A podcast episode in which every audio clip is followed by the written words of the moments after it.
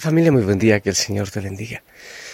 Estoy en el Monte Tabor, extraño que yo hoy domingo esté en el Monte Tabor, pero sí, disfrutando del día del Señor un rato acá y gozándome. Es un día realmente espléndido. El sol ha salido con un poder especial y hay una gran belleza acá. Por ahí escucho algunas aves escasas en el verano.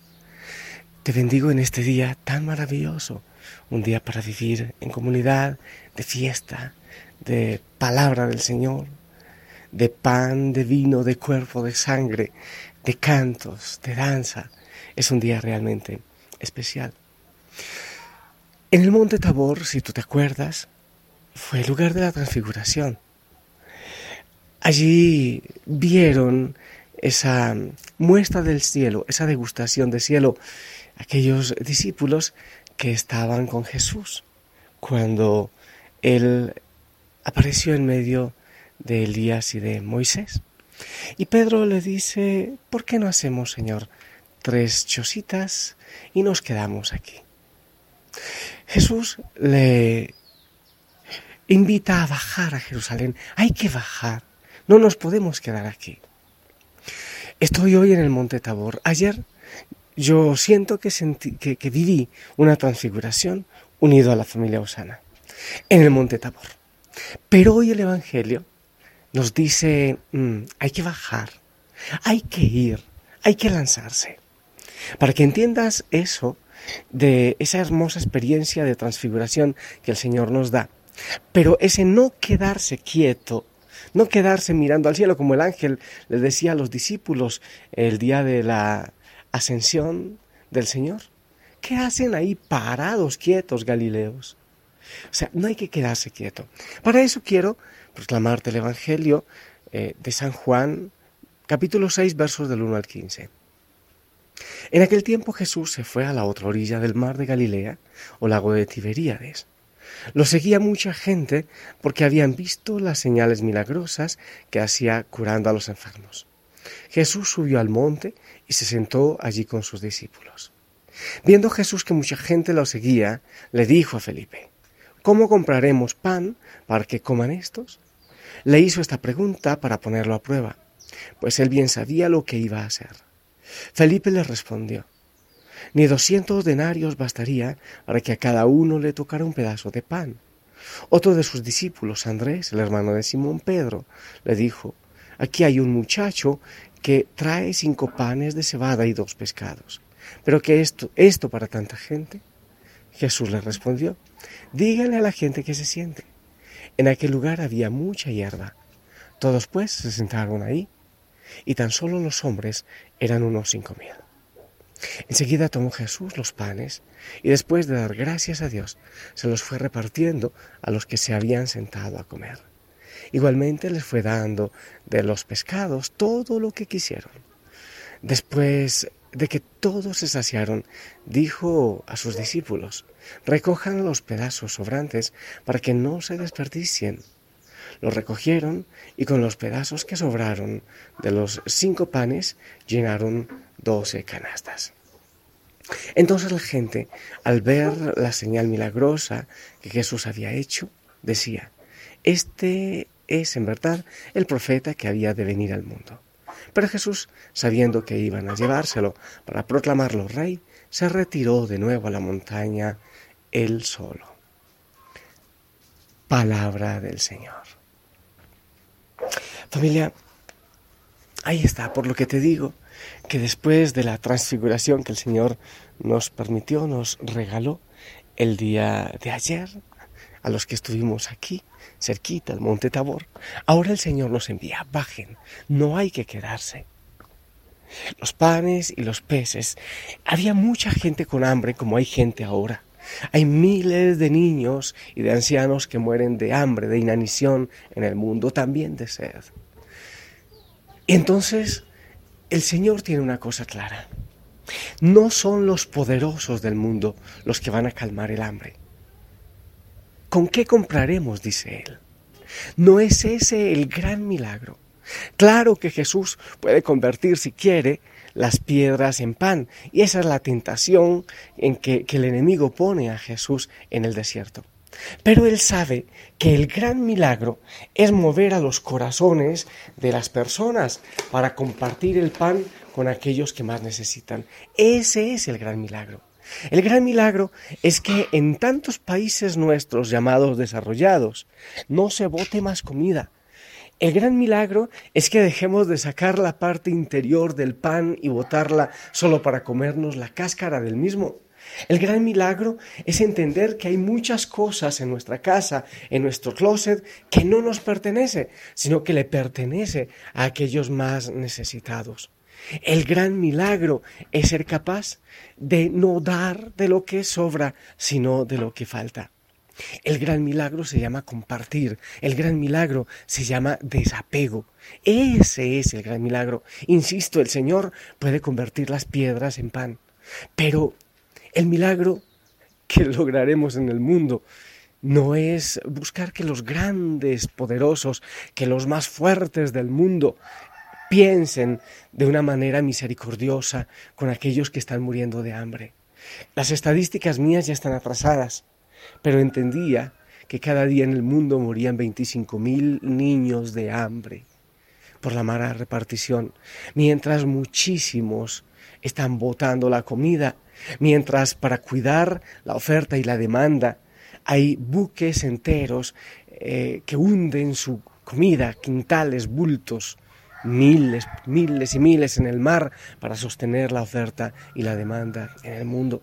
Yo mismo he visto camiones de leche que son derramados en los ríos para mantener la oferta y la demanda, mientras muchas personas se mueren de hambre. El milagro es que tú logres compartir y que comprendas lo que significa el fluido, cómo fluye la, los bienes ¿Cómo fluye la prosperidad? Cuando somos capaces de compartir. Es una promesa. El Señor nos devuelve el ciento por uno de lo que compartimos. Es realmente hermoso cuando se comparte y vemos cómo el Señor nos regala el flujo de los dones para seguir compartiendo. El Señor, Dios Padre, nos regala comida, según las estadísticas, para 12 mil millones de personas en el mundo y no alcanzamos a ser siete mil millones. ¿Qué ha ocurrido entonces con el resto? ¿Dónde ha quedado? ¿Dónde está el pan de aquellos que mueren de hambre, de inanición? Y no tenemos que ir a, Somalia, no tenemos que ir a Malí, ni a Haití, ni a Potosí en Bolivia. No, muy cerca de nosotros hay gente que tiene hambre. Hay que compartir. ¿Has visto tu closet? yo también intento mirar el mío. Hay muchas cosas que no te pertenecen, que le pertenecen a aquellos más necesitados, más desfavoridos. Eso es el primer mensaje. Pero yo también repito siempre, hay más hambre de Dios que hambre de pan. Hay muchísima gente que muere por el hambre de pan. Sí, hay que compartir y no podemos quedarnos solo en lo bonito y en la palabra. Hay que movernos. Ayer una persona me decía, después de salir de la Eucaristía de Acción de Gracias, decía, Padre, no podemos solo quedarnos con los audios que hay que hacer. Y eso es verdad, ¿qué hay que hacer? Con tanto anciano, con tanto niño, ¿qué hay que hacer? ¿A dónde nos llama el Señor? No podemos quedarnos en el monte Tabor así nomás transfiguraditos. Hay que bajar a hacernos cargo del hambre de los demás. Denle ustedes de comer, dice el Señor en otra versión de este Evangelio. Esa es también entonces, familia, nuestra tarea. Pero no solo darles el pan material, sino el pan espiritual. El Señor, mira, el milagro de la comunidad, el milagro del compartir, también nos lleva al milagro eucarístico. Jesús, que se da en la mesa para el hambre del mundo entero. Y Jesús que nos invita a nosotros a darle al mundo entero ese pan espiritual, ese compartir espiritual en la comunidad, en la fracción del corazón. Darnos a nosotros mismos. ¿Podemos tirar un pedazo de pan a alguien que esté en el camino esperando? Sí. Pero detrás de ese pedazo de pan debe haber también una sonrisa, una caricia, una palabra de amor. Hay mucha gente en tiempo de Navidad, yo soy testigo de eso y gloria a Dios, aquí en nuestra parroquia repartimos muchísimos regalos y víveres. Pero hay una cereza que debe haber en la torta, debe haber un moñito que debe existir en el regalo. Y en la sonrisa es hacerse pan, es darme yo, es ofrecerme yo. Ayer hablábamos que Osana debe volver a la fuente, a Cristo que se da en el servicio, que lava los pies. El Cristo de la cruz, no el de diamantes, oro y perlas, sino el de la cruz, el de los caminos. Osana debe volver a ese servicio, a ese Jesús, a esa fuente, al Cristo de los pobres, de los humildes, al que libera, dándolo con amor, con una sonrisa, hacerse pan. Osana debe hacerse pan.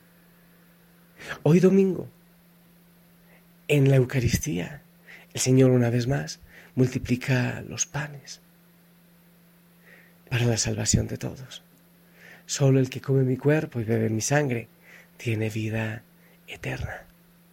Dos ideas, familia. Compartir el pan y hacerse pan, pan de vida.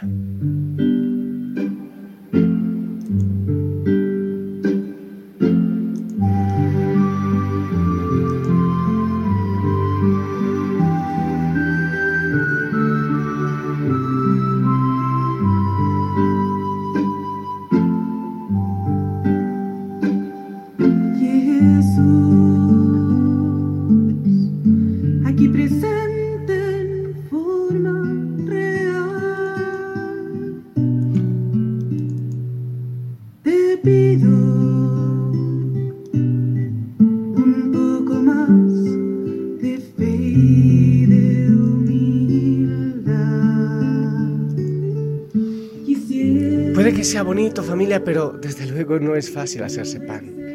Significa que ya no puedes vivir solo para ti, sino también para los demás. Significa que ya no puedes poseer nada, ni cosas, ni tiempo, ni talentos, ni libertad, ni salud como algo exclusivo. Todo lo tuyo ya no es solo tuyo, es también de y para los demás. Hacerse pan. ¿Qué significa hacerse pan? Significa que tenemos que estar enteramente disponibles a tiempo completo.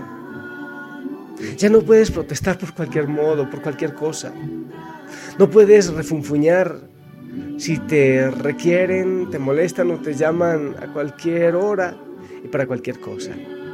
Significa que debes tener paciencia y mansedumbre, como el pan que se deja amasar, coser y partir. Significa que debe ser humilde como el pan, que no figura en los platos exquisitos, pero que siempre está ahí, siempre para acompañar. Significa que debes cultivar la ternura y la bondad, porque así es el pan, tierno y bueno. Significa que debes estar dispuesto dispuesta siempre al sacrificio, como el pan que se deja triturar.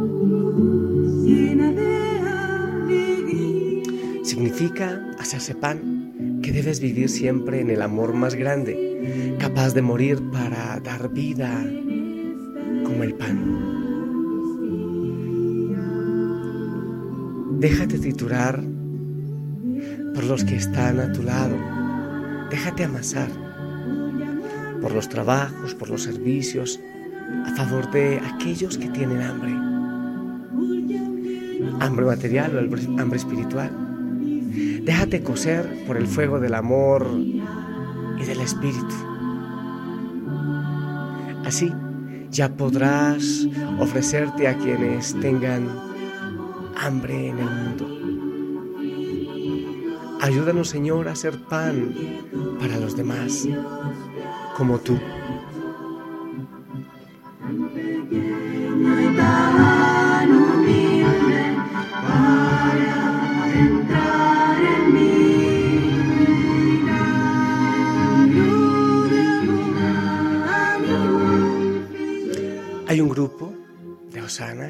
Desde ayer empezaron a hacerse pan en la oración constante, en la oración permanente. Mientras estamos despiertos, estar orando con aquella frase que nos vincula al Señor por las necesidades del mundo y por nuestra propia santidad, dando el pan espiritual, pero la labor de dar el pan material es de todos. Y muchos, muchos otros seguramente querrán unirse a esa oración constante, a ese montoncito de piedra.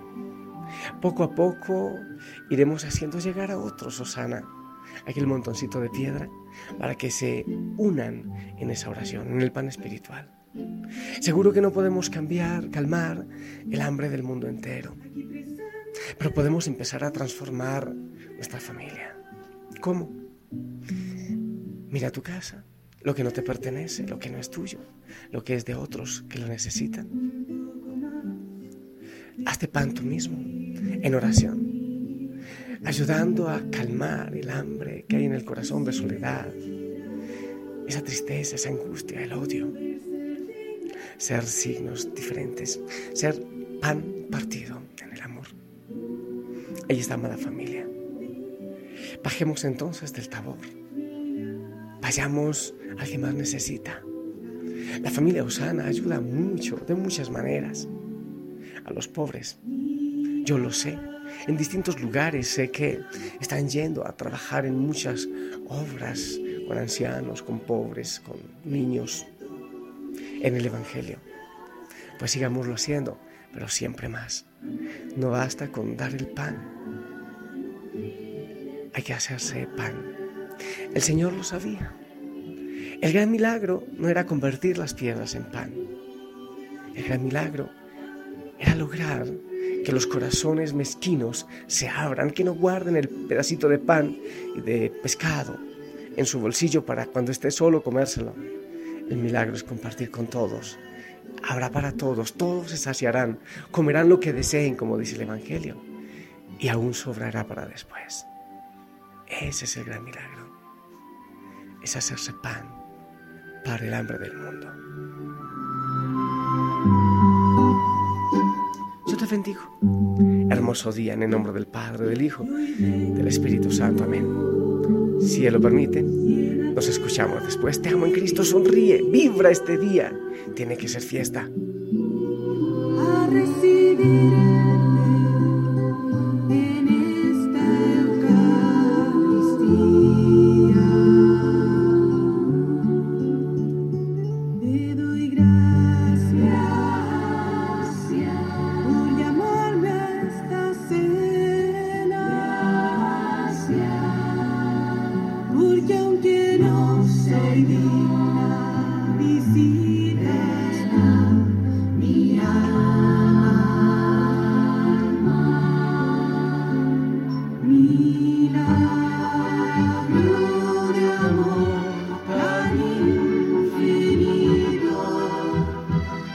dedo.